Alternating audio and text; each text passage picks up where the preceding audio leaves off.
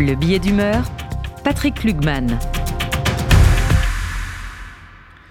Le monde entier, à commencer par l'ONU, ne cesse d'appeler à un cessez-le-feu immédiat à Gaza, sans considération de ce qui s'est passé et qui continue pourtant.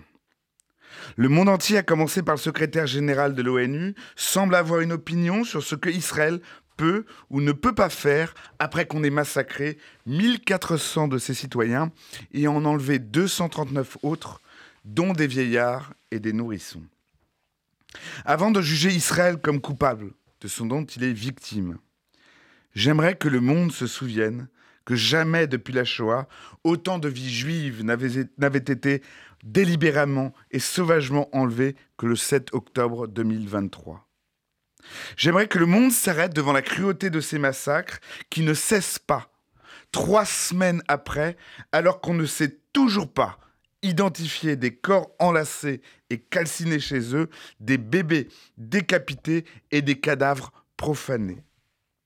J'aimerais que le monde n'oublie pas, après ces massacres, que près de 239 personnes sont retenues en otage, dont des enfants et des nourrissons, ce qui la laisse comme la pire prise d'otage que l'époque contemporaine ait connue.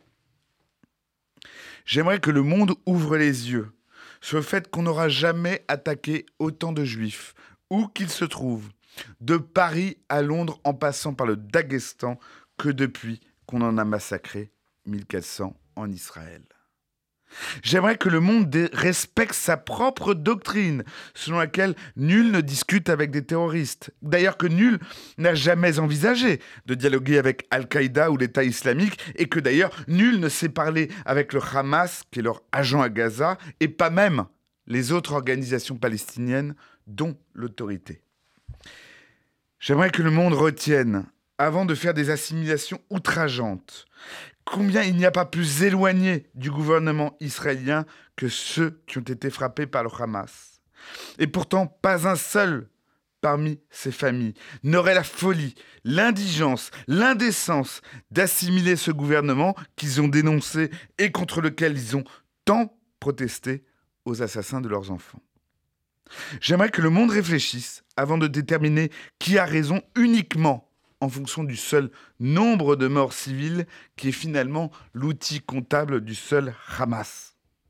J'aimerais que le monde s'accorde sur ce que dit le droit, qui ne distingue pas les vies d'un côté ou de l'autre, mais seulement ceux qui portent une atteinte délibérée en fonction de leurs intentions, actes ou idéologies.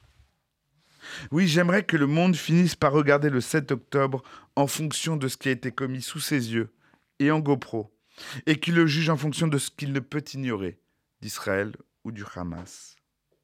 J'aimerais alors que le monde se souvienne et qu'il n'oublie pas de tout ce dont le 7 octobre est le nom. Non pas pour les Juifs, par égard pour la vérité, mais simplement par respect pour l'idée qu'il se fait de l'humanité.